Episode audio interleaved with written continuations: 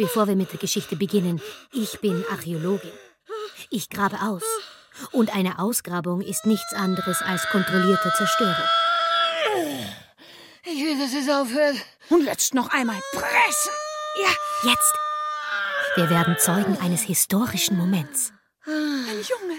Meine Königin. Sie haben einen Sohn.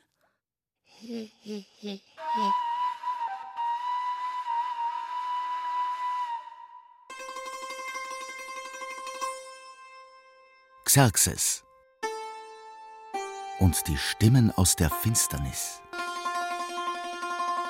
Hörspiel von Magda Wojcuk.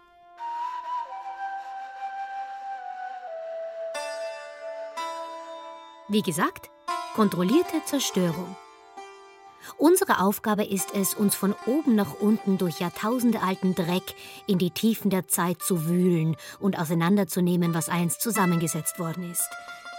Mehr muss man über uns nicht wissen.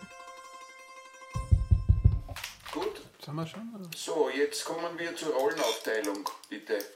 Bereit? Okay, legen wir nochmal Sie, klar. Ja. Ja, klar, ja, ja. Also, Xerxes, Grieche, ein Mann, Zweifler, Kardinal, Vater Händel, Vater eines Kastraten, Caffarelli, Nietzsche. Sowieso, alles ich, alles ich. Psst, muss doch eine junge Vitale sein. Ja, jetzt lass ihn das halt. Atossa Amestris Mutter Händel. Gut, okay. Hebamme, eine Frau, die Magd Greta, eine andere Magd, Artemisia, Esther, Helen Fessenden. Oh ja, ich freue mich. So, was haben wir da noch? Äh, ja, Darius, Reitlehrer, ein Freund, ein Grieche, Berater, Leonidas, Goethe, Offizier, Pontius Pilatus, Kolumbus, Waldseemüller, Kardinal, Chirurg, Georg Friedrich Händel, Nietzsche, Reginald Fessenden. Eine ganze Latte. Ja, Nee, nee, okay, mach ich schon. Arthur, Läufer, Grieche, Mann, Touristenführer, Soldat, Schiller, Spartaner, Offizier, Mörder, Römer, Vespucci, ein anderer, Kardinal, Mann, ausrufender Matrose. Sie könnten eine Italienerin sein, so schnell wie Sie sprechen. Übrigens, Vespucci sono io. Ja.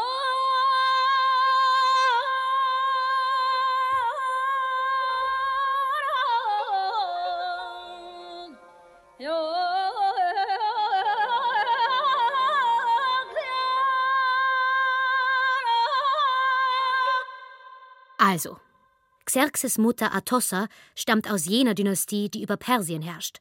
Und Persien umfasst damals in etwa die halbe Welt. In dieser Dynastie wurde immer innerfamiliär geheiratet. Deswegen war Atossas erster Mann auch ihr Halbbruder. Während er gerade auf einem Feldzug gegen die Ägypter war, kam es daheim zu einer Intrige gegen ihn. Na, jetzt hat er natürlich sehr schnell heim wollen, gegen den Intriganten vorgehen. In seiner Hudelei ist er aufs Pferd gesprungen, das Schwert ist ihm ins Bein gefahren und zack, Blutvergiftung. Und auf halbem Weg nach Hause ist er irgendwo in Syrien gestorben.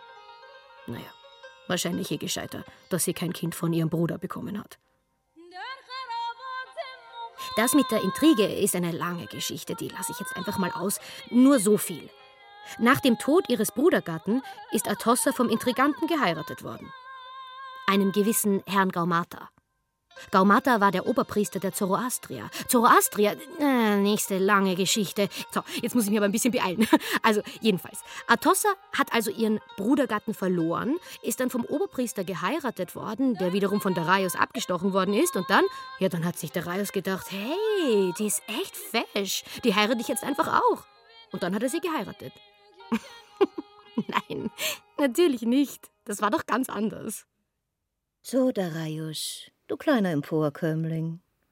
Du hast gerade meinen zweiten Mann umgebracht, der zufälligerweise auch noch das Oberhaupt unserer Religion war. Du glaubst, du kannst die Herrschaft über das gesamte persische Reich halten? Ja. Die einzigen, die die Herrschaft über dieses Reich halten können, sind Leute aus meiner Dynastie. Was glaubst du, warum ich meinen Bruder geheiratet habe, ha? Du Sandwurm. So. Und von meiner Familie ist genau noch eine einzige Person übrig, und das bin ich. Wenn ein dahergelaufener wie du Ruhe im persischen Karton haben will, dann hast du gar keine andere Wahl, als mich zu heiraten.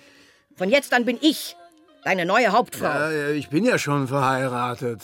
Und der erste Sohn, den wir kriegen, ist der nächste Herrscher von Persien. Also ich hab schon drei Söhne. Das hättest du dir vielleicht vorher überlegen sollen, ja? Du Thronräuber, Usurpator. Junge, meine Königin, Sie haben einen Sohn. Erinnern Sie sich? Xerxes. Er ist jetzt 113 Tage alt.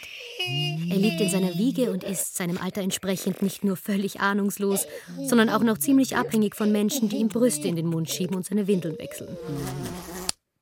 Oder von Leuten, die dafür sorgen, dass er nicht von Insekten gestochen wird. Insekten! Sehr gefährlich für ein Kind, vor allem damals. So, ich muss jetzt mit einer Zahl langweilen. 519 vor Christi Geburt wird Xerxes geboren. Falls sich jetzt jemand fragt, wie man in der Zeit vor Jesus die Zeit gezählt hat, nächste lange, sehr komplizierte Geschichte. Apropos lange Geschichte. Die Kindheit ist zwar jene Phase der irdischen Existenz, in der die wesentlichen Weichen fürs Leben und den Charakter gestellt werden. Am Ende interessiert sie aber einfach überhaupt niemanden. Deswegen an dieser Stelle nur eine kurze Zusammenfassung. Hier ist Xerxes 4. Ich hab gesagt, greif das nicht an. Hier ist er als Achtjähriger beim Reitunterricht. Ciao! Halt dich an der Minne fest. Ja, gut festhalten, habe ich gesagt. Ja, nein! Nicht, nein! Er geht dir durch, Xerxes! Er geht dir durch!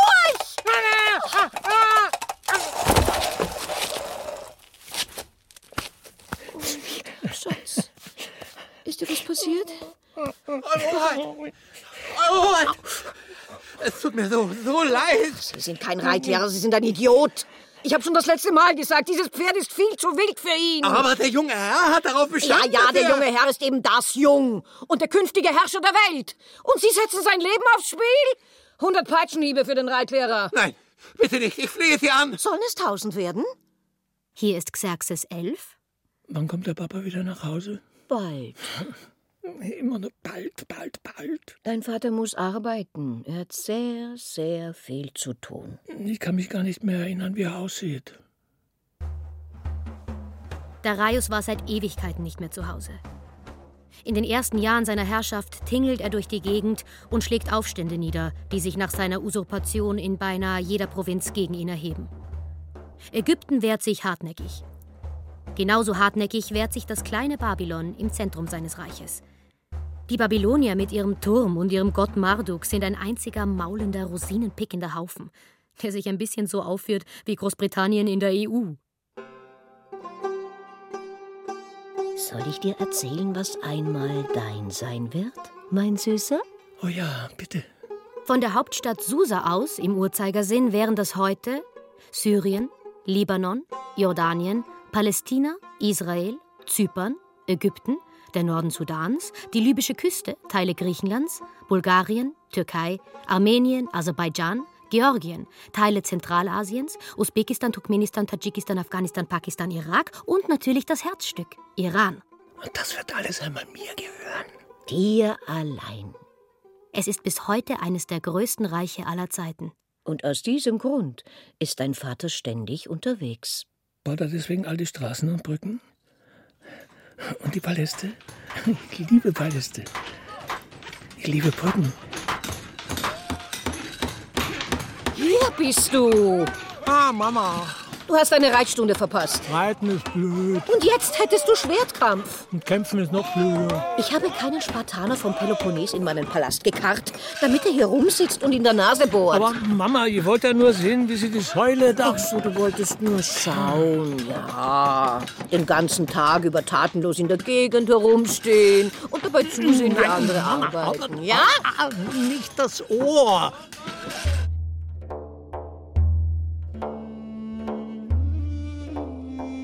Die Liebe für Architektur hat Xerxes wohl von seinem Vater.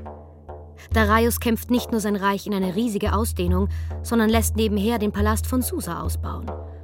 Und er gründet das sagenhafte Persepolis. Lässt eine Halle von der Größe eines halben Fußballfeldes errichten. Mit 20 Meter hohen Säulen. 20 Meter sind 13 aufeinander gestapelte Kühe. Dein Vater kümmert sich um eine ordentliche Infrastruktur. Und du, mein Sohn, wirst sein Reich vergrößern. Aber was, wenn ich versage? Ich werde dich gut darauf vorbereiten. Aber was, wenn ich Vater enttäusche? Psst, so darfst du nicht denken.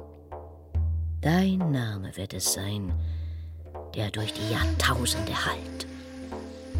Xerxes.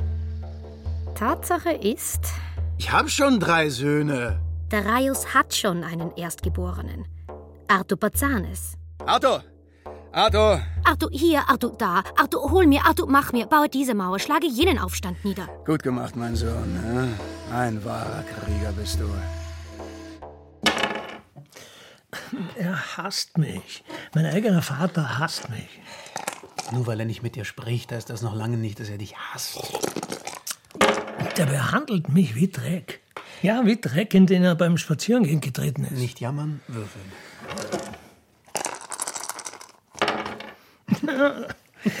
Nicht einmal zum Würfeln tauge ich.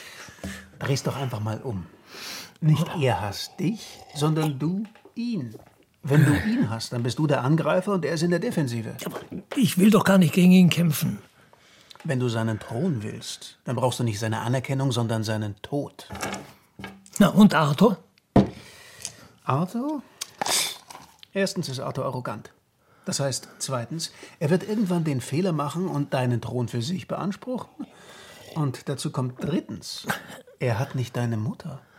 Atossa wird nie aufhören, dein Schwert zu sein. Sehr gut, danke. Das war's schon. Nicht einmal würfeln, Janne. Du warst toll. Ja, danke. Großartig. Ich hatte sogar einen Pasch.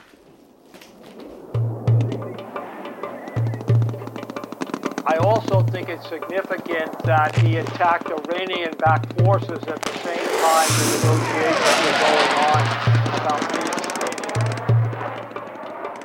Alles begann damit, dass die Perser dachten, in Griechenland einfallen zu müssen, weil sie sehr lange, sehr komplizierte Geschichte. Sie endet jedenfalls auf einem öffentlichen Platz in Athen. Und zwar mehr oder weniger so. Oh, der Bote mit der Nachricht von der Front. Meine Herren, wir,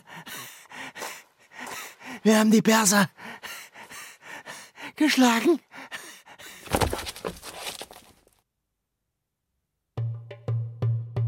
Oh, was, was, was ist mit ihm? Ist er krank? Nein, er ist offenbar gelaufen. Aus Marathon. Die ganze Strecke. Ist er dann verrückt?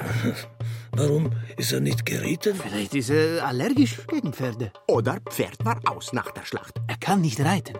Mag keine Pferde. Nach Athen gelaufen. Aus Marathon. Das wird Geschichte machen. Da lachen wir in 100 Jahren noch. Bitte, bringt diesem armen Trottel etwas zu trinken. Zu spät. Er ist tot.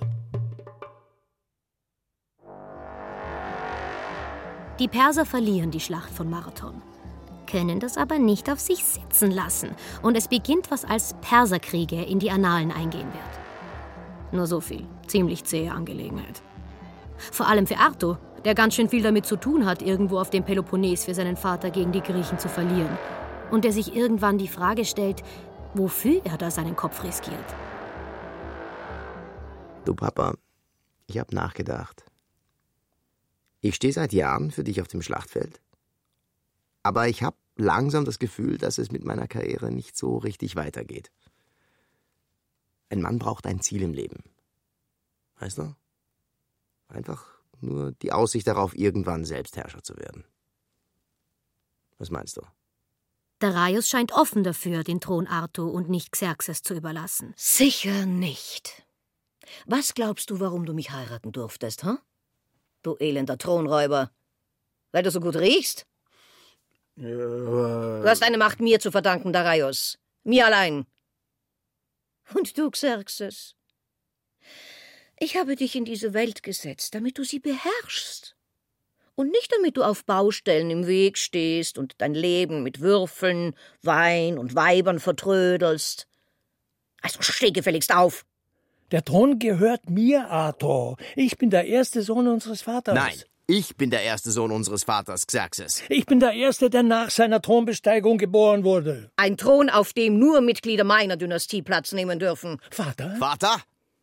Du bringst mich in eine unmögliche Situation, Atossa. Ich? Ich? Du hast meinen Mann ermordet, du machtgeiler Sandwurm. Kürzen wir das ab. Darius gibt nach. Xerxes folgt ihm auf den Thron. Bald nach dieser Auseinandersetzung verschwindet Artabazanes für immer. Sein Name wird nie wieder erwähnt. So, Xerxes ist mittlerweile 33.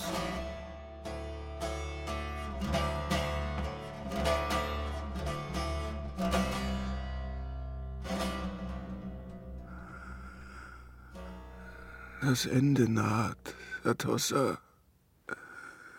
Ich lasse Tee bringen. Tee? Was hilft Tee gegen den Tod? Er tröstet, mein Liebling. Ich fürchte mich so. Du brauchst keine Angst zu haben, Darius. Hörst du das Donnern? Das sind die Götter, die beiseite rutschen, um dir Platz an ihrer Tafel zu machen.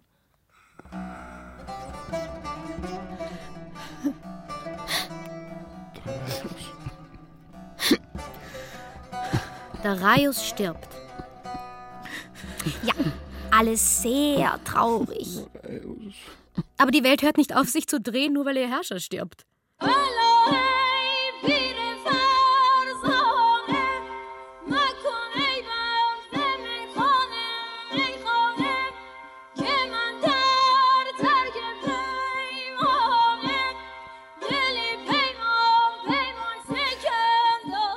Ich bin stolz auf dich, mein Sohn. Xerxes, Herrscher über Helden. Ich werde alles tun, um Vater keine Schande zu bereiten. Dein Vater ist tot, mein Sohn. Ja, Mutter.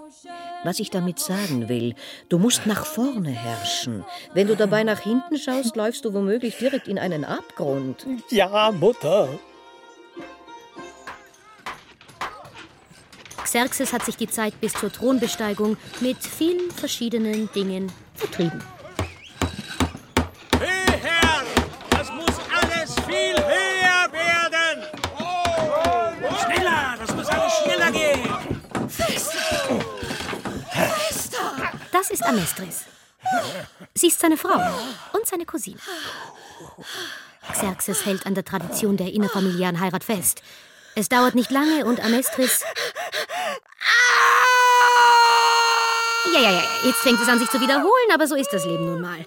Was geboren wird, muss sterben und was stirbt, muss vorher eben geboren werden. Dafür kann ich nichts. Sie haben einen Sohn geboren, Eure Hoheit. Aber Xerxes bastelt nicht nur an seiner Familie, sondern auch an der Erweiterung seines Reiches um das renitente Griechenland.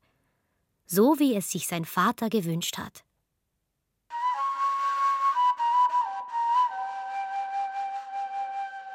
Männer! Ich weiß, der Weg ist weit. 3682 Kilometer, um genau zu sein. Zu Fuß dauert das recht lange. Und auch auf dem Pferd wird's nicht viel schneller. Tja, und es ist heiß. Ja, Wüste eben. Aber ich werde vollenden, was mein Vater begonnen hat. Und Griechenland erobern. Ja! Juhu! Auf dem Weg dorthin macht er ein bisschen Sightseeing. So, schaust du, Bruder, hier, vor tausend Jahren haben sie Achilles abgeschlachtet und seine Blut hat diesen Sand getränkt. Hier, ja? Was glaubst du hier? Ja, genau hier. Da drüben oder was, Bruder? Tausend Jahre, wow. Das ist eine lange Zeit. Und wo ist äh, Troja jetzt? Was meinst du, wo ist Troja jetzt? Abgebrannt, Bruder, abgebrannt. Die Griechen gekommen, nichts mehr Troja. Ah, Ja, ja, stimmt, ja. Ja, wie dumm von mir. Xerxes lässt sich Troja zeigen. Oder das, was davon übrig ist. Einerseits liegt Troja für jemanden, der von Persien über die heutige Türkei nach Griechenland unterwegs ist, praktisch auf dem Weg. Andererseits haben Troja und er mit denselben Gegnern zu tun. Diese Griechen sind ein listiges Volk. Ja, muss ich zugeben. Eine listige Volk, aber auch hinterhältig. Und dieser Einfall mit diesem Holzpferd, das war wirklich eine ganz tolle Sache. Ganz toll, obwohl von einem Grieche. Hätte aber auch von einem Türke sein können. Hätte auch von einem Türke sein können. Ich werde sie vernichten. Du wirst sie vernichten. Ja, Bruder. Bruder, bitte, ja, vernichten. Wird endlich Zeit. Wird endlich Zeit. Ich hatte einen Lehrer aus Sparta. Bitte, bitte, Blut. Schwertkampf, Blut muss den Boden Speerkampf, tränken. Du musst Kampf alles überhaupt. ihnen, Alle Arten davon. Tja, Xerxes wird in keinem einzigen seiner Feldzüge jemals ein Schwert führen. Genau. Dafür bist du bekannt. Für Kampf und für Krieg. Ich werde von Griechenland genauso viel übrig lassen, wie die Griechen von Troja übrig gelassen haben. Heute werden wir den Göttern opfern. Heute werden wir die Erde, auf der Troja einst stand, mit dem Blut von 5000 Stieren tränken. Äh, 5000 ist ein wenig großzügig, mein Herr. Äh, ähm, ich bin der Herrscher der Welt. Ich dulde keinen Widerspruch. Nein, wir haben immerhin noch einen Krieg vor uns und von irgendetwas müssen wir unsere Männer ernähren. Ah, ah verstehe. Wie viele können wir denn entbehren? Äh, vielleicht tausend? Äh, tausend. Wenn wir auf dem Weg noch welche zusammenraufen, tausend. Ja, tausend. Tausend Stiere für Troja. Wir, wir werden die Griechen besiegen. Wir werden Athen nehmen, wie es der Wunsch meines Vaters war.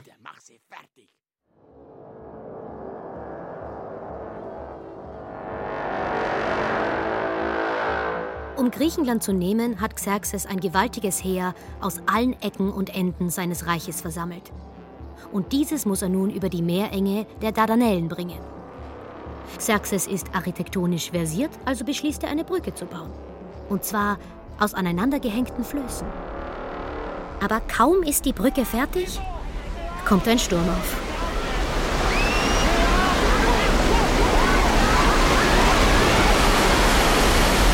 Xerxes nimmt es persönlich. Die Griechen sind dumme Hinterwäldler, aber dass sich ihre Götter gegen ihn stellen, kränkt ihn. Sie, im Gegensatz zu den Menschen, sollten es schließlich besser wissen. Der griechische Meeresgott Poseidon schickt also einen Sturm, um Xerxes aufzuhalten. 300 Peitschenhiebe! Dort, wo es weh tut! Aber, aber, Herr... Sofort! Mein Herr, wen sollen wir schlagen? Das Meer! Du Idiot! 300 Peitschenhiebe für das Meer! Sofort, mein Herr, sofort.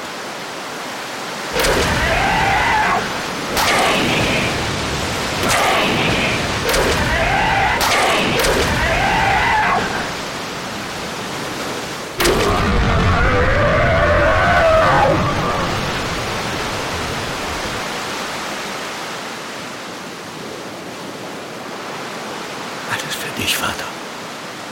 Und? Die Schläge tun offenbar ihre Wirkung. Poseidon mischt sich nicht mehr ein, als Xerxes eine weitere Brücke bauen lässt. Sein gewaltiges Heer strömt nach Griechenland. Er gießt sich einer Flut gleich in den Peloponnes auf Athen zu. Nur für dich, Darius. Nur für dich, Vater. und kommt an den Thermopylen zu einem Halt. Damals war dieser Engpass auf einer Seite von einem Gebirge und auf der anderen vom Meer begrenzt. Das ist er übrigens auch heute noch. Wo aber jetzt ein paar Kilometer zwischen Steilhang und Meer liegen, lagen damals circa 15 Meter. Und 15 Meter ist nicht viel für einen Frontverlauf. Xerxes Heer steht auf der einen Seite der kurzen Front, auf der anderen stehen die Spartaner. Das ist Selbstmord, Leonidas. Er hat mindestens 20.000 Männer. Ja, aber es sind 20.000 Perser. Alle Welt weiß, dass die nicht kämpfen können. Wir dagegen sind Spartaner. Au! Mir ist völlig wurscht, wer wir sind. Wir sind gerade einmal 300. Wie stellst du dir das vor? Schau. Wenn wir an der engsten Stelle eine Kette bilden, dann können die Perser auch nur eine Kette bilden. Ja! Dann bringen ihnen die 20.000 überhaupt nichts. Dann können immer nur zehn von ihren Männern kämpfen. Ja! Wir müssen eigentlich nichts machen, außer uns hinstellen, durchhalten und einen nach dem anderen abschlachten. Au! Wir sind jetzt in einem der Dörfer, die vollkommen ausgestorben sind. Einige der Häuser sind vollkommen ausgebrannt. Die Peschmerga erzählen uns, dass äh, die Dschihadisten des Islamischen Staates, bevor sie sich hier wieder aus diesen Dörfern zurückgezogen haben, einfach einige der Häuser angezündet haben. Aber, aber, wow, jetzt hat man auf uns geschossen. Jetzt kommt äh, unser Fahrer. Blättern wir ganz kurz etwa äh, 2000 Jahre vor. So, ein abgedunkeltes Zimmer, darin Friedrich Schiller und sein Freund Johann. Schiller ist nervös und krank. Warum er krank ist, weiß ich nicht, aber nervös ist er, weil sein Freund Johann mit Nachnamen Goethe heißt und Friedrich ihm gerade aus seinem neuesten Werk vorliest. Ruhet sanft, ihr Geliebten, von eurem Blute begossen. Warte, warte, warte. Äh, noch einmal den letzten Satz. Wandere, kommst du. Wanderer, kommst du nach Sparta, berichte dorten, du habest uns hier liegen gesehen, wie das Gesetz es befahl. Mein Gott. Ist das schön, Friedrich? Wirklich? Oh, das freut mich aber. Das habe ich nämlich ganz alleine neu übersetzt, habe ich das. Aus der zeitlichen Ferne lässt sich das alles sehr schön finden. Aber wer dabei war, war nachher tot. 299 Spartaner sterben. Nur einer von ihnen. Der nahm diesmal ein Pferd. Haben an den Thermopylen verloren! Wir sind geschlagen! Er kommt! Xerxes kommt! Rette sich, wer kann! Athen wird brennen! Aber nicht bevor Xerxes, naja, einige andenken. Das und das bitte einpacken, danke. Und oh, oh, wer sind denn diese beiden schmucken Herren? Diese beiden schmucken Herren ist eine Skulptur der Tyrannenmörder Harmodius und Aristogeiton. Die Tyrannenmörder werden meiner Mutter gefallen. Die kann sie sich ins Schlafzimmer stellen, einpacken und mitnehmen. Die tonnenschwere Skulptur legt die 3682 Kilometer nach Susa also auf einem Karren zurück. Was recht lange gedauert haben dürfte. Alexander den Großen 150 Jahre später aber auch nicht davon abgehalten hat, die Brüder wieder nach Athen bringen zu lassen. Oh, und dann noch diese prächtige Säule. Die wird sich gut machen in Persepolis. Sehr schön. und bevor ich vergesse, ich brauche dringend noch ein Mitbringsel für meine Frau. Äh, diese Goldvase da vielleicht. Als er damit fertig ist, Athen zu plündern, Haben alle etwas gefunden, das ihnen gefällt? Ja, eh. Ja, nicht schlecht. Ja! Mega! Ja. Geil hier! Kein Widerstand! Beim letzten Mal was Hier wehrt mehr. sich keiner! Super! Mega Beute Danke, Chef! Danke, Xerxes! Danke! Dann lasst uns diese Stadt in Schutt und Asche legen! tja, Xerxes mag zwar Architektur, aber nur die eigene. Jetzt spielt schon wieder er den Xerxes. Reg dich nicht auf. Ja, ich, ich reg mich nicht auf, ich sag ja nur. Na, er ist auch am längsten dabei. Doch viel zu alt. Ach, Quatsch.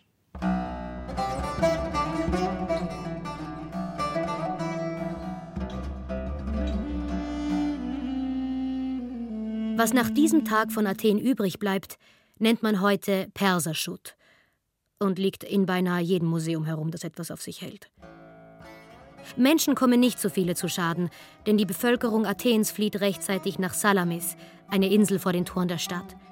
Äh, Salamis gibt's immer noch. Kann man Urlaub machen dort. Schön da. Also jetzt, damals nicht.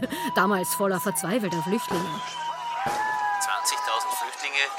mehr kommen pro Woche auf die kleine Insel Lesbos. Das ist in einem Monat so viel. uns erzählt, dass die Boote seit ein, zwei Tagen noch voller sind als zuvor. Statt 35 jetzt bis zu 50. Äh, Flüchtlinge und griechische oder sonstige Inseln übrigens eine super lange, praktisch endlose Geschichte.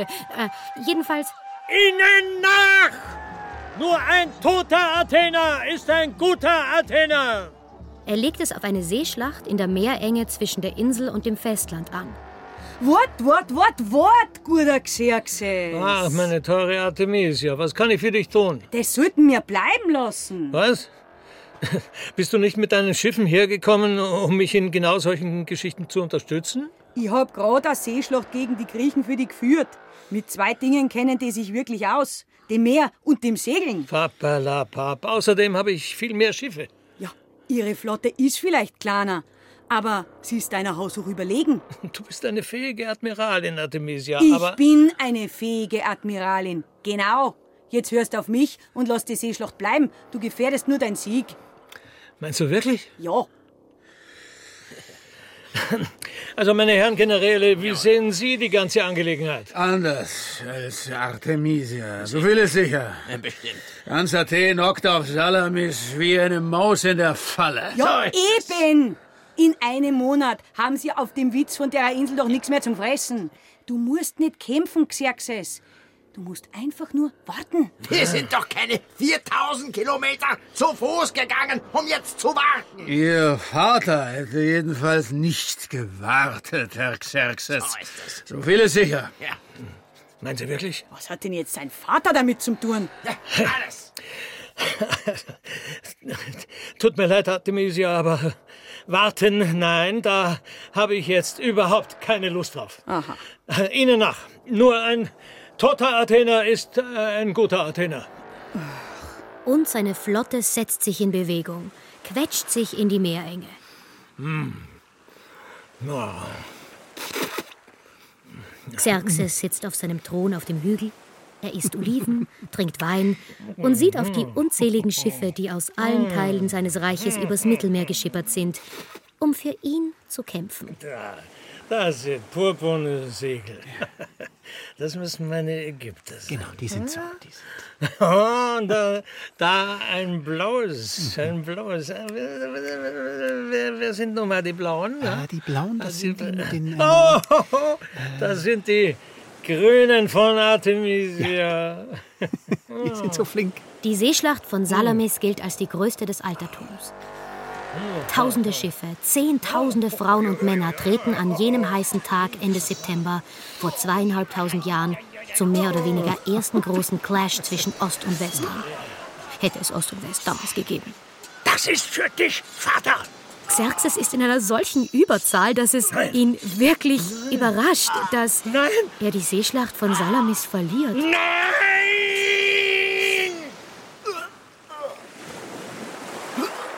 Mir reizt. Krieg ist blöd.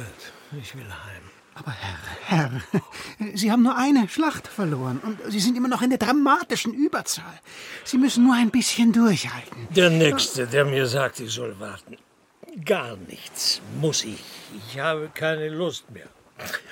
Ich gehe nach Hause.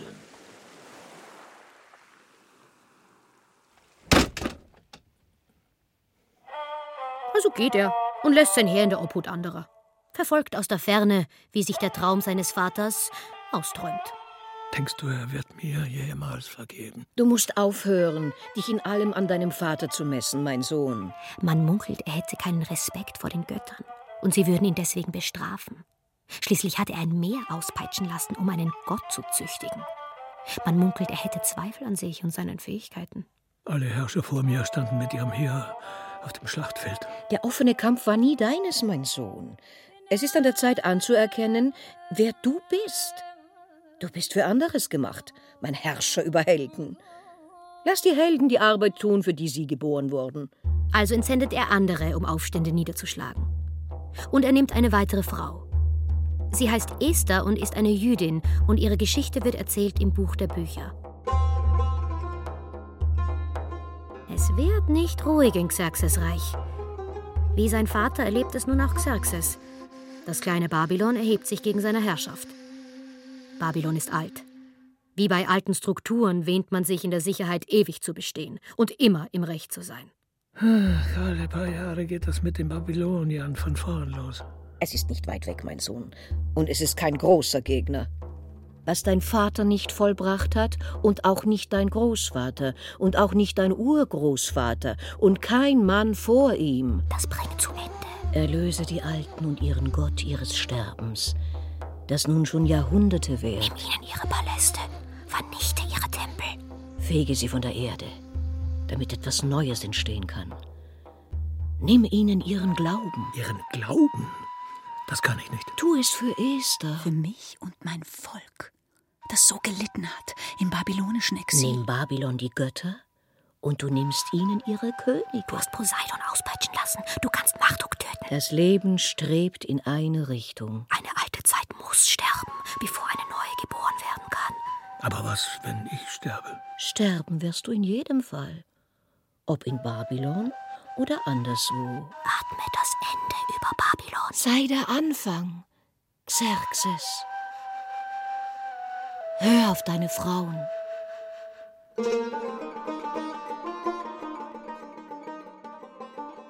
Und Xerxes geht nach Babylon und lässt Babylon zerstören. Er brennt den Turm nieder, den die Babylonier einst in den Himmel erbaut hatten, damit die Götter hinabsteigen konnten, um in der Finsternis bei ihren Priesterinnen zu liegen. Er brennt den Tempel nieder, in dem der steinerne Marduk seit über tausend Jahren wartet, und er zerstört Marduk, den Gott, dessen Hand man ergreifen musste, um König zu werden. Xerxes löscht an einem Tag aus, was niemals zuvor und niemals danach einem Menschen gelungen war. Er beendet eine Religion und er zerstört Babylon, das Reich der Sesshaftwerdung des Menschen, das Reich der Erfindung der Schrift und des Bieres, das Reich, das das älteste aller Zeiten war. And in Iraq, ISIL has claimed responsibility for a rocket attack on an electrical power station. The attack happened in the city of Samarra. Iraq's Ministry of Electricity says Aber vergiss nie, Xerxes, etwas zu zerstören ist viel einfacher, als es zu erschaffen.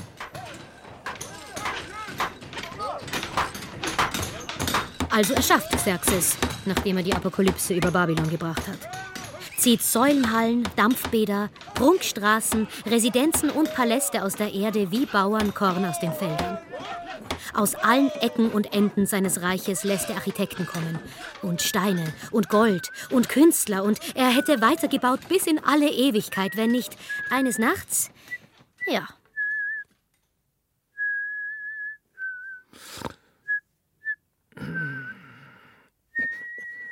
Wer ist da?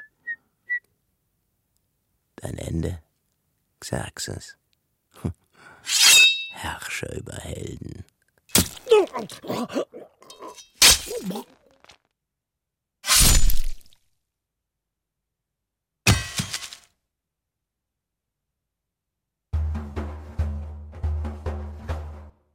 Der Mensch kennt nur eine Sicherheit, den Tod.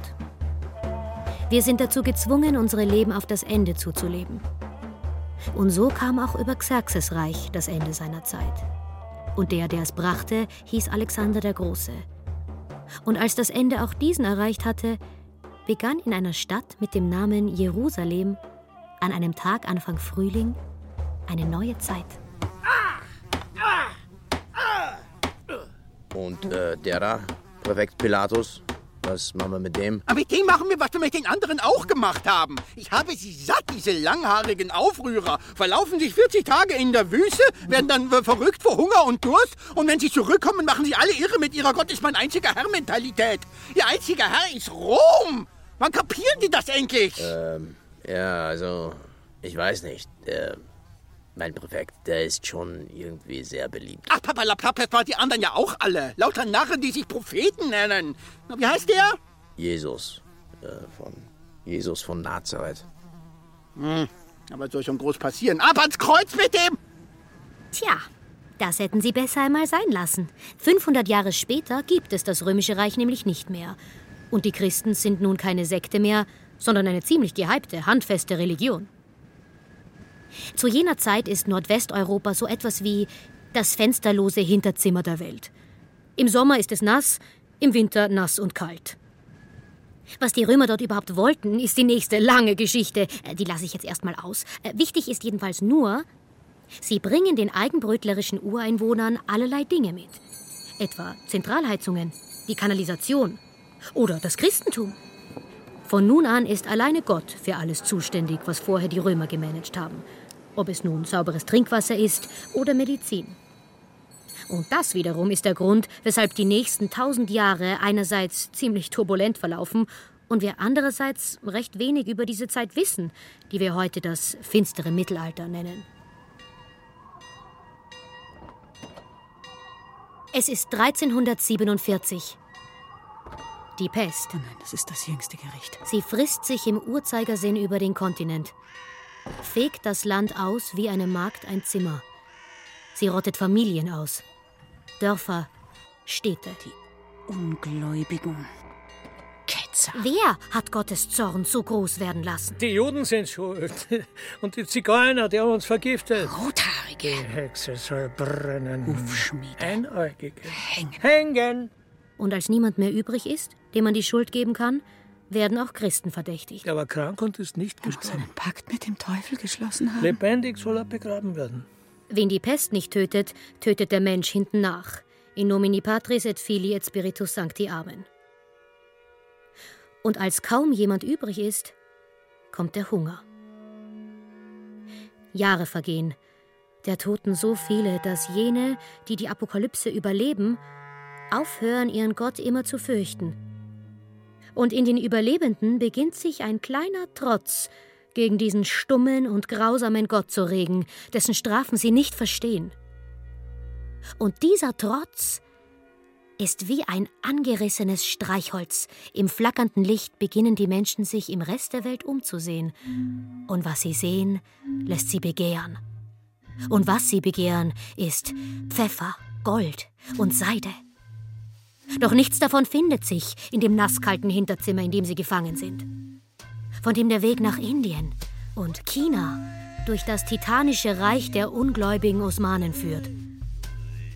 Ein Mann aus Genua ist es, der sich in einer kühnen Idee versteigt. Sie erzählen mir also, das im Osten liegende Indien erreichen zu wollen, indem Sie nach Westen segeln? Äh, wenn, wenn Sie so sagen, klingt er ein wenig despektierlich. Lange Geschichte. Aber nach zehn Jahren hatte Kolumbus Geld und Schiffe beieinander. Sticht in See. Land in Sicht! Indien. Meine Gott, ich habe Indien erreicht. Ich äh, danke dir, o oh Herr. Kolumbus ist davon überzeugt, den Seeweg nach Indien entdeckt zu haben. Er dient seinem Gott. Ganz Europa dient Gott. Wieso also sollte Gott ihnen den Weg nach Indien mit einem Kontinent versperren, der quer über dem Ozean liegt wie ein gefällter Baum? Dass es sich tatsächlich um eine Art quer über dem Ozean liegenden Baumstamm handelt, begreift kurz darauf ein reisefreudiger Herr aus Florenz mit dem Namen Amerigo Vespucci. Ich weiß nicht. Denn nachdem er die Küsten des neu entdeckten Landes nach Norden und Süden absegelt, ohne ein Ende zu finden, Indien hätte schon vor zwei Wochen aufhören müssen. Das passte doch vorne und hinten nicht zusammen. ein neuer Kontinent bedeutet, dass die gesamte Welt neu gedacht werden muss. Wem gehört er? Was für Schätze gibt es dort? Und warum gibt es dort so viele Menschen, die noch nie von Gott gehört hatten? Yeses, kostenlose Sklaven, wie praktisch. In jedem Fall aber bedeutet ein neuer Kontinent, dass neue Karten von der Welt gezeichnet werden müssen.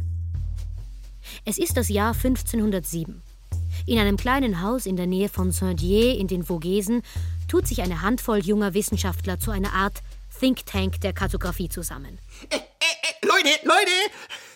Ich weiß, wie ich den Kontinent nenne. Ich nenne ihn einfach Amerigo. Ah, verstehe, nach Amerigo Vespucci. Ah ja, sicher. Europa, Asia, Afrika, Kontinente sind Weiber, die wir erobern. Ich finde schon, wir sollten dabei bleiben. Herrgott Sakrament. Alles, was meiner Karte noch fehlt, ist halt dieser Name für die neue Welt. Naja, und wie wär's mit Amerika? Europa, Afrika, Asia, Amerika. Geht doch. Greta? Hey, das ist großartig. Ja, oder Amerika. Das klingt noch besser, oder? Amerika? Sag einmal, Greta. Seitdem ist die bis dahin unbekannte Stubenmarkt Greta dafür berühmt, Amerika seinen Namen gegeben zu haben.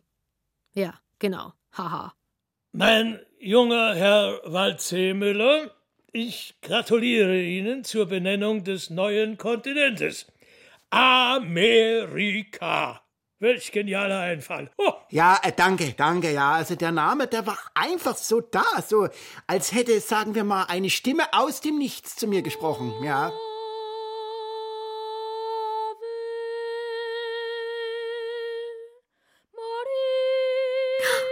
Welch engelsgleiche Stimme. Mir schlafen die Füße ein, wenn ich zuhöre. Psst. Es lebe das Messerchen, es lebe das Messerchen. Ja, ja, ja, ja. Aber zu den Kastraten kommen wir später, bitte. Ah ja. Bevor wir uns der Entfernung von Hoden widmen, müssen wir uns zuerst der Entfernung der Frau widmen. Bereit? Klar, ja. Ja, ja, Ja. bereit? Ja, ja, ja, ja, ja, weiter. Aber weiter. sicher. Schwester. Ja, ja, alles klar. Ja, weiter, weiter. Leg los. Äh, Gut, es gibt viele Wege, um an Macht zu kommen, aber es gibt nur einen, um immer an der Macht zu bleiben. Ein Herrscher darf nicht hinterfragt werden. Nie. Von niemandem. Da solchen Unterfangen in der Regel mit erheblichem Widerstand begegnet wird, ist es wichtig, eine allgemein anerkannte Instanz um Legitimierung zu bemühen. Wie sich gezeigt hat, ist es von großem Vorteil, wenn der Herrscher entweder selbst Gott ist, ihm ebenbürtig oder wenigstens von ihm auf den Thron gesetzt wurde. Der Fachbegriff dafür ist Gottesgnadentum. Brief des Paulus an die Römer. Jeder leiste den Trägern der staatlichen Gewalt den schuldigen Gehorsam, denn es gibt keine staatliche Gewalt, die nicht von Gott stammt. Jede ist von Gott eingesetzt. Damit die Herrschaft des Herrschers zu keiner Zeit in Frage gestellt wird, eignet sich gut dosierte, regelmäßig geschürte Furcht vor irgendetwas. Wobei dieses irgendetwas alles sein kann, ob nun Duschen, die Masernimpfung, äh, Flüchtlinge oder naja, linke Schuhe. Der Fantasie sind keine Grenzen gesetzt. Wichtig ist nur, dass allein der Herrscher die Anhänger vor diesem irgendetwas beschützen kann. Von besonderer Wichtigkeit ist es jedoch, für eine Identifizierung mit dem Herrscher zu sorgen. Für eine solche Identifikation eignet sich ein Attribut, über das auch der Herrscher verfügt und das sich nicht verlieren lässt. Etwa ein Penis. Dieses Attribut muss zur Norm ernannt werden. Am besten man verankert es gleich im Wort Gottes. Genesis 3,16 Viel Mühsal bereite ich dir, so oft du schwanger wirst. Unter Schmerzen gebierst du Kinder, du hast Verlangen nach deinem Mann, er aber wird über dich herrschen. Das war schrecklich gespielt. Echt? Naja. Wenn die Norm von Penis nämlich einmal etabliert ist, kann sie beliebig erweitert werden, zum Beispiel um die Hautfarbe Weiß oder die Religion Christentum, was sich für weiße Penisse als außerordentlich praktisch in Sachen Kolonialismus und Imperialismus erwiesen hat. Ich denke, das Konzept ist deutlich. Was von der Norm abweicht, ist eben nicht normal und hat weder das Recht zu widersprechen noch zu herrschen. Wer es doch tut, wird totgeschlagen, versklavt oder verbannt, muss jedenfalls unbedingt am Sprechen gehindert werden. Amen. So sei es. In etwa zu der Zeit, als das Gottesgnadentum etabliert wurde, kam es deshalb zu einem Konzil.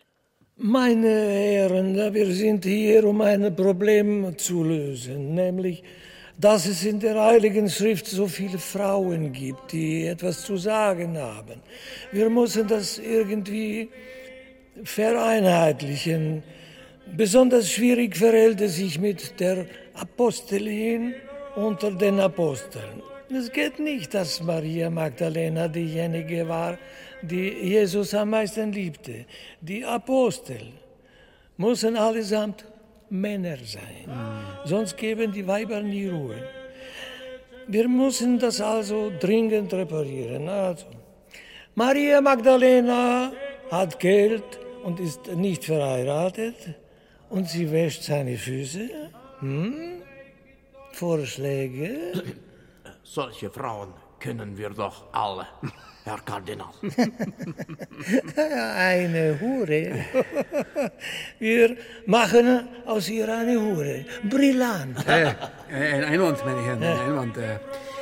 Also, äh, die Eva ist schuld, äh, dass wir aus dem Paradies vertrieben wurden. Äh, Maria Magdalena ist, wie eben erwiesen, eine Hure. Se fix Silenzio, se. Silenzio da hinten. Jetzt finden Sie nicht, dass wir da auch irgendeine, also, äh, wie soll ich sagen, ähm, so eine, wirklich gute, äh, lobenswerte Frau brauchen. So als Vorbild halt. Jemand, bei dem sich der Trost finden lässt und die uns bedingungslos liebt und so. Auch so eine Frau kennt jeder von uns. Mama. Also, eine barmherzige Mutter. Die immer ein offenes Ohr für ihren Sohn hat. Und den sie noch dazu unbefleckt empfangen hat. Das ist gut. Das ist gut.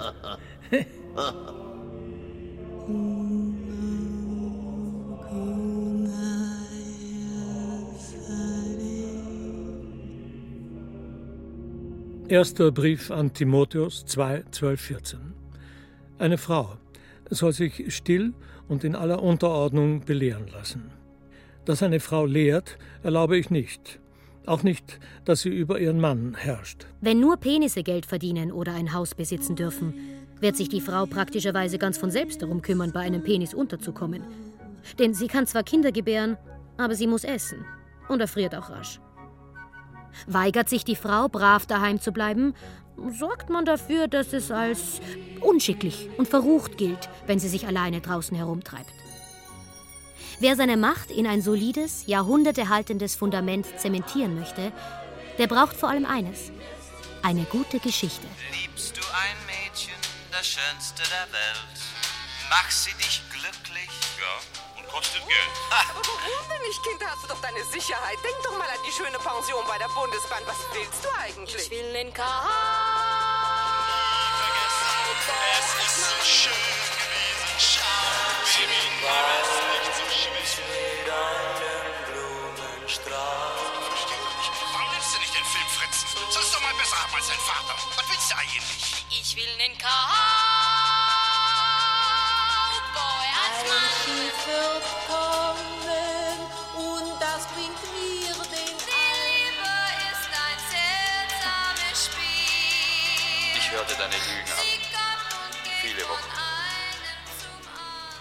dann lebte ich ohne dich. dass Frauen am liebsten Heim, Herd und Kinder hüten, shoppen gehen, äh, wenn sie nicht gerade ihrer zweitliebsten Tätigkeit nachgehen, Männer mit Blowjobs zu verwöhnen. Wer das von Anfang an verstanden hat, ist die Kirche äh, und natürlich der Kapitalismus.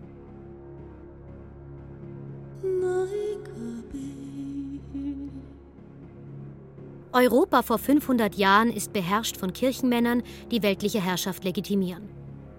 Könige und Kirche wiederum sind es, die Kunst finanzieren.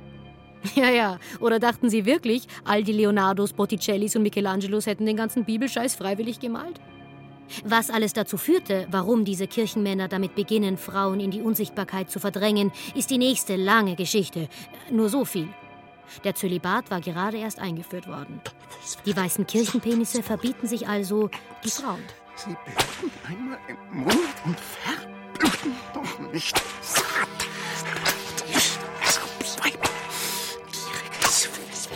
Aber nur weil etwas plötzlich verboten ist, heißt es nicht, dass man die Lust darauf verliert.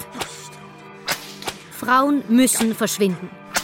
Von jedem Ort, an dem sich besonders viele Kirchenpenisse um einen Kirchenpenis scharen, der die Oberhoheit hat. Was also tun mit ohne Frauen? Mit der Verbannung der Frau aus Chorräumen und Kirchenchören tut sich also folgendes Problem auf.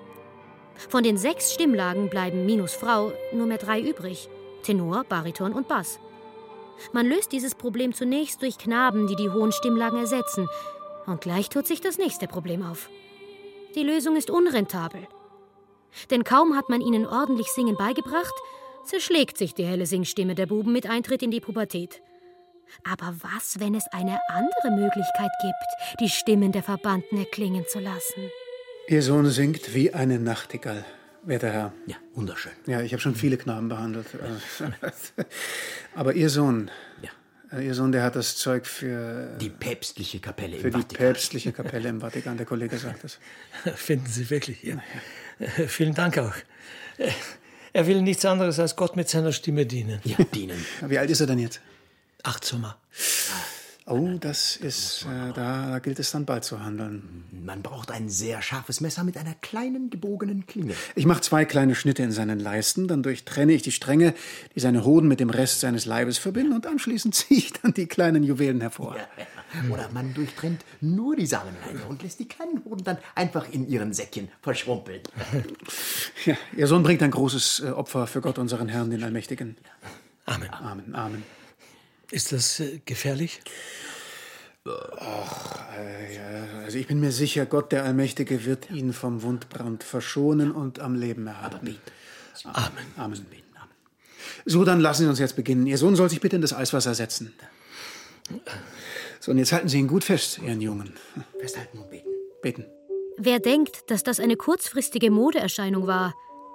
Sie währte 400 Jahre. Im 18. Jahrhundert werden allein in Italien etwa 500.000 Buben kastriert. Das ist Alessandro Moreschi, einer der letzten Soprankastraten. Er war Sänger der Sixtinischen Kapelle im Vatikan und starb 1922 in Rom. Mit der Verbannung der Frau gilt es, tausende Kirchen und Chöre in ganz Europa mit Kastraten zu füllen. Denn für Chöre gilt dasselbe wie für Fußball. Es gibt nicht nur die Champions League. Auch in der Kreisliga muss jemand spielen. Meist werden nur die Hoden entfernt, manchmal aber auch gleich der Penis.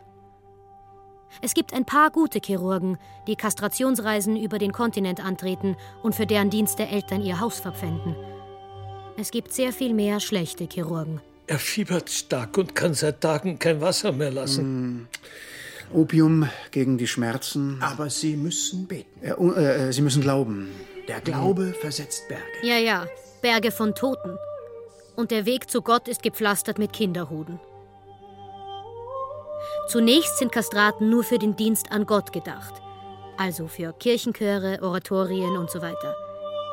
Aber auch Geistliche haben Freizeit. Und da gehen sie dann gern mal ins Theater oder in ein Singstück. Und natürlich müssen Frauen auch dort ersetzt werden. Die heilige Stadt Rom ist bevölkert von Männern. Und dort gilt für Soprankastraten far la donna, also die Frau zu machen, um die Geistlichen nicht durch Anwesenheit einer echten Frau in Versuchung zu bringen. Der Schuss geht übrigens ein bisschen nach hinten los, denn auf diese Weise tut die Kirche alles, um Liebesabenteuer zwischen Männern zu fördern. Wer die Kastration also überlebt, wer Talent und Glück hat, für den ist der Sprung aus dem Kirchenchor auf die weltliche Bühne ein kleiner. Apropos weltliche Bühne. Soprankastraten entstehen in etwa zur selben Zeit, als eine Gruppe von Gelehrten und Musikern in Florenz auf eine Idee kommt. Schauen Sie, ich gehe wirklich gerne ins Theater, ja? Aber, aber dieses ständige Gequatsche geht mir richtig auf die Nerven. Also, mir fehlt da irgendwie, ah, wie soll ich sagen, mir fehlt da irgendwie der Pep. Ja. Wir könnten die Schauspieler einfach schneller reden lassen. Was ist, wenn die Schauspieler ihren Text nicht sprechen, sondern singen? Ja, komisch, dass die Menschheit bis 1580 gebraucht hat, um da drauf zu kommen. Jedenfalls, die Stimme der Kastraten hat auf die junge Erfindung der Oper denselben Effekt wie Katzenvideos auf das Internet.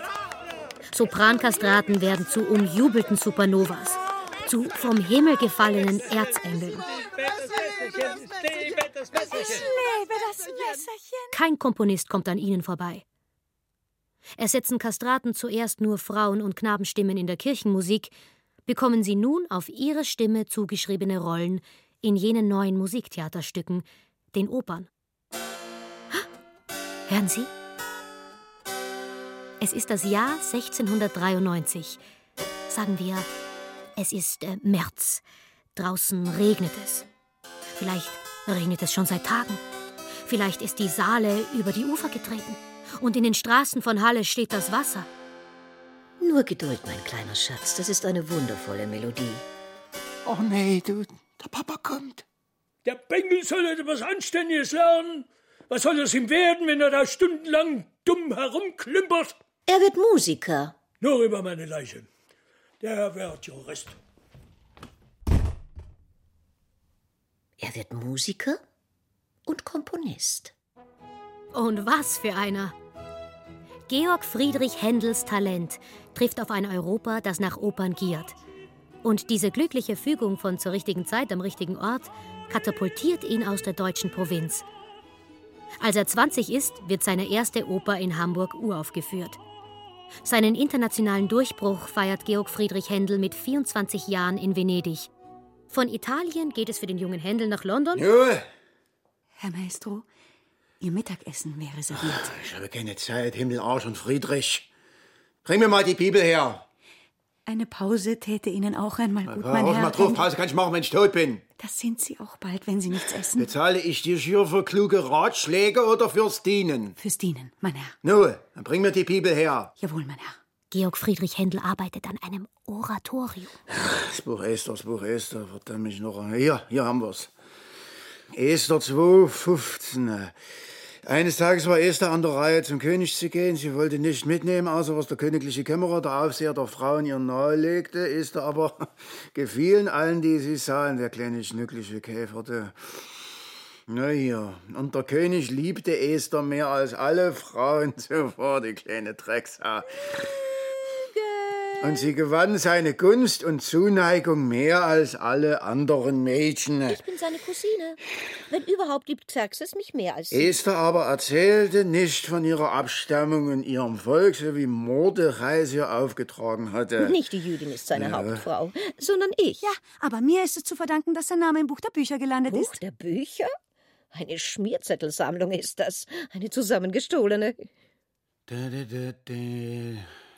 Jetzt hat er es. Da, da, Das da, Genie bei der Arbeit. Hören Sie. Nödle, nödle. Ja, nu, nu ist gut. So muss sein. Ja, ist gut.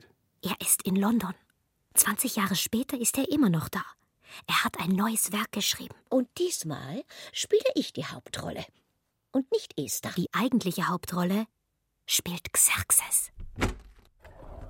Ah, Herr Maestro. Das ist Caffarelli. Ein absoluter Superstar unter den Soprankastraten. Georg Friedrich Händel hat viel dafür getan, um ihn an sein Opernhaus nach London zu holen. And, äh, how do you like it? Ich find's schlecht. You, you, you don't like it. Dieses äh, Libretto ist ein Verbrechen. Fürs Libretto kann ich nicht. Ich bin für die Musik zuständig, Cavarilli. So, how how do you like the aria? Ist hübsch, ja. Hübsch, in the meaning of nice, oder? Ja, hübsch. Kein Geniestreich, aber ganz nett. Äh, Ganz, äh, Sis Arie ist ihrem Sopran auf den Leib geschneidert. Das mag sein. Aber ich bin doch Xerxes. Hm? Warum besinge ich von allen Dingen auf der Welt ausgerechnet einen Bau? Es ist eine Platane. Xerxes Bruder, wie ich feststellen muss, hm, ist ebenfalls Sopran.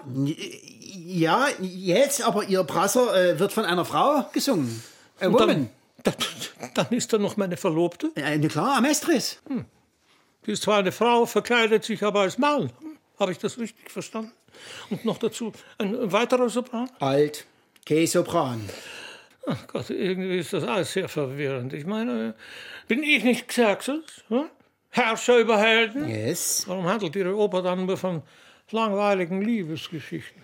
Because, ich, gibt es irgend, irgendwas, was Ihnen, äh, was you like äh, daran? Ah, ah, und, da- und dann ist da noch Esther. Wo ist denn die abgeblieben? Eine dritte Frau hätte den Raum gesprengt. Außerdem habe ich der schon ein ganzes Oratorium gewidmet. Ich Schnorren. verstehe es einfach nicht. Sie müssen es auch nie verstehen, Caffarelli. You don't have to understand it, ne? Sie müssen es singen. Dafür wurden Sie nämlich gemacht. Zum Singen, you have to sing it, nicht wahr?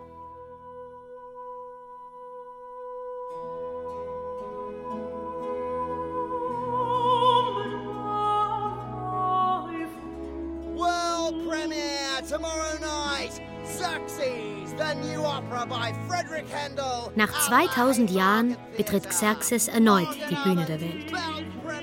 Als kastrierter Mann, der ein Liebeslied für einen Baum singt.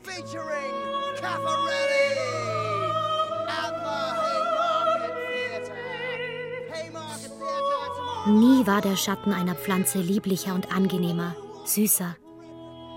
Schön wachsende Smaragde, Blätter zart und schön. Nie soll mit grober Axt ein schimpflicher Grobian einen belaubten Zweig abhacken. Und wenn er doch geschnitten würde, soll doch einer bleiben in einen Pfeil verwandelt. Möge ihn Diana abschießen oder der blinde Gott. Der blinde Gott. So rauscht es durch die Zeit, die ein Meer ist. Französische Revolution. Die Aufklärung lässt den blinden Gott stumm werden. Die industrielle Revolution macht ihn gebrechlich. Und der blinde, stumme Gott wird alt. Er geht auf sein 1900. Jahr auf Erden zu, als ein Verrückter, war der wirklich verrückt? Zum Propheten wird. Ich suche Gott. Erinnern Sie sich noch an den Intriganten vom Anfang? Athos' zweiten Mann Gaumata, Oberpriester der Zoroastrier? Die Zoroastrier wurden gegründet von einem gewissen Zarathustra. Also sprach Zarathustra: Ich suche Gott. Ich suche Gott. Wohin ist Gott? Stürzen wir Irren wir nicht nicht, wie durch ein unendliches Nichts? Haucht uns nicht der leere Raum an? Ist es nicht kälter geworden? Kommt nicht immerfort die immerfort Nacht die und Nacht. mehr Nacht? mehr Hören wir noch nichts Nacht. von dem Lärm der Totengräber, welche Gott begraben?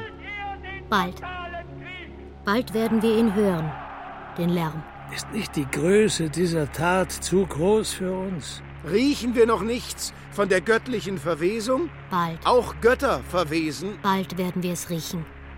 Das Parfum, das sich die Welt für das 20. Jahrhundert aufgelegt hat. Schwarze Milch der Frühe. Wir trinken sie abends, wir trinken sie mittags und morgens, wir trinken sie nachts. Wir trinken und trinken, wir schaufeln ein Grab in den Lüften. Da liegt man nicht eng. Ein Mann wohnt im Haus. Der spielt mit den Schlangen. Der schreibt. Der schreibt, wenn es dunkelt nach Deutschland. Dein goldenes Haar, Margarete. Er schreibt es und tritt vor das Haus und es blitzen die Sterne. Er pfeift seine Rüden herbei. Er pfeift seine Juden hervor, lässt schaufeln ein Grab. In der Erde. Er befiehlt uns, spielt auf nun zum Tanz.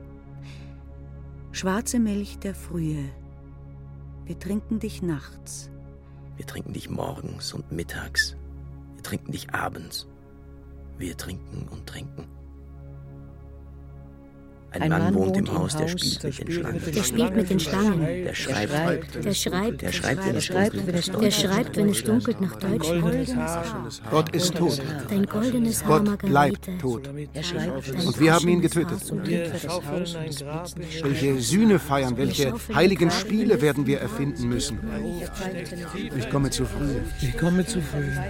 Ich bin noch nicht an Ich der bin noch Zeit. nicht an der Zeit. Dieses ungeheure Das ungeheure Ereignis ist noch unterwegs und wandert. Es ist noch nicht ist bis noch zu den nicht bis Ohren zu der den Menschen. Ohren der Menschen gedrungen. Das ist noch nicht das Knistern vom anhebenden Weltenbrand.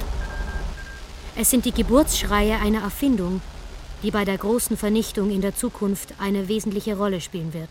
Wie spät ist es? Gleich Mitternacht. Das ist Helen Fessenden. Lass es uns noch einmal durchgehen. Und das ist ihr Mann, Reginald. Sie werden gleich auf Sendung gehen. Mit der ersten Radioübertragung aller Zeiten. Ich bin so nervös, Helen. There is no reason, nervös zu sein, Lovey. Kaum einer kann uns hören. Denn zu dieser Zeit hat kein Mensch ein Gerät, mit dem sich das, was die Fessendens gleich in den Äther übertragen werden, empfangen lässt. Keiner außer Schiffe auf offener See, die mit Hilfe der neuen Erfindung von Funk- und Morsezeichen über lange Distanzen miteinander kommunizieren können. Ich glaube, ich muss mich übergeben. I'm sick. Du bist nicht krank. Wir müssen verschieben. Wir verschieben nicht. Hör auf, mich anzuschreien. Ich schreie doch gar Du nicht. machst mich fertig mit deiner History. Soll ich das Sprechen übernehmen, Reginald? Ich bin es gewohnt, ins Nix zu reden. Nein, nein, das, ich, das ist meine Erfindung. Man soll mich hören. Oh, ich wünschte, meine Mutter könnte mich jetzt sehen. Oh Lord! Your mother's dead, Reggie. Okay. Konzentriere dich auf das, was vor dir liegt. Okay. Okay? Ja. Deine Erfindung ist the future. Okay. Es ist soweit. Okay. Okay? Okay. Bereit? Bereit. Bereit. Bereit. Give me the people. Da. Liebe Zuhörer, das ist die erste Radioübertragung aller Zeiten. My name is Reginald Passenden and I'm sending from Grand Rock, Massachusetts. Es ist die Nacht des 24. Dezember 1906. It's Christmas. Und sie gebar einen Sohn, den Erstgeborenen. Da trat der Engel des Herrn zu ihnen und der Glanz des Herrn umstrahlte sie. Sie furchteten sich sehr. Noch mehr fürchten sich nur Matrosen auf den Schiffen, weit draußen auf dem Meer. Denn Helen hat auch ein Stück Musik gewählt für die erste Radiosendung aller Zeiten. Xerxes. What the fuck is that? Was ist das? Esther, bist du wach? Nein. Amestris, Lass uns schlafen, Xerxes. ich finde keine Ruhe. Lasst mich in eure Mitte. Ich fürchte mich Wovor jetzt genau? vor dem Krieg, vor dem Tod. Die Toten sind es, die das Ende des Krieges kennen. Ich habe Angst vor dem, was mich dort erwartet. Dort erwartet dich der Staub, zu dem dein Persepolis zerfallen ist. Was? Mein Reich wird immer bestehen. Natürlich. Bis ein anderer Herrscher über Helden kommt, der ein anderes Persepolis errichten wird. Niemand wird jemals ein anderes Persepolis errichten. Nein, Man wird meinen Namen kennen. man wird deinen Namen kennen. Und deinen Namen wird man kennen. Esther. Und meinen Namen wird man kennen. Amestris. Und den Namen meiner Mutter. Atossa. Vielleicht auch die meiner Architekten. Die Namen meiner Pferde, meiner Hunde. Xerxes, bitte. Morgen ist auch noch ein Tag. Ah, Ich liebe dich. Und dich. Hm.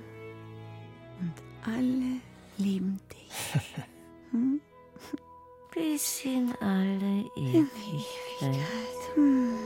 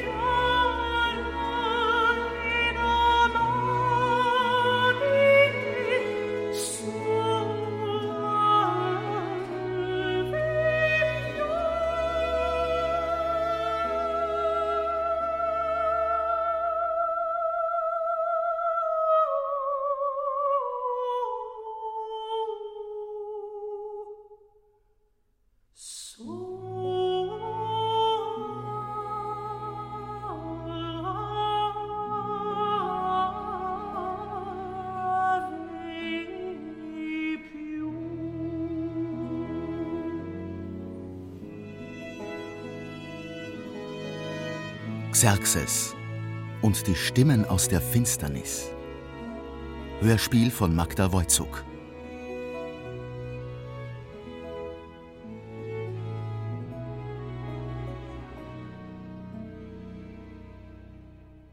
Mit Alina Fritsch, Xerxes, Grieche, ein Mann, Zweifler, Kardinal, Vater Händel, Vater eines Kastraten, Caffarelli, Nietzsche. Sowieso, alles ich. Wolfram Berger, Atossa Amestris, Mutter Händel. Gut, okay. Regina Fritsch, Hebamme, eine Frau, die Magd Greta, eine andere Magd, Artemisia, Esther, Helen Fessenden. Ich freue mich. Eva Meyer, So, was haben wir da noch? Äh, ja, Darius, Reitlehrer, ein Freund, ein Grieche, Berater, Leonidas, Goethe, Offizier, Pontius Pilatus, Kolumbus, Waldseemüller, Kardinal, Chirurg, Georg Friedrich Händel, Nietzsche, Reginald Fessenden.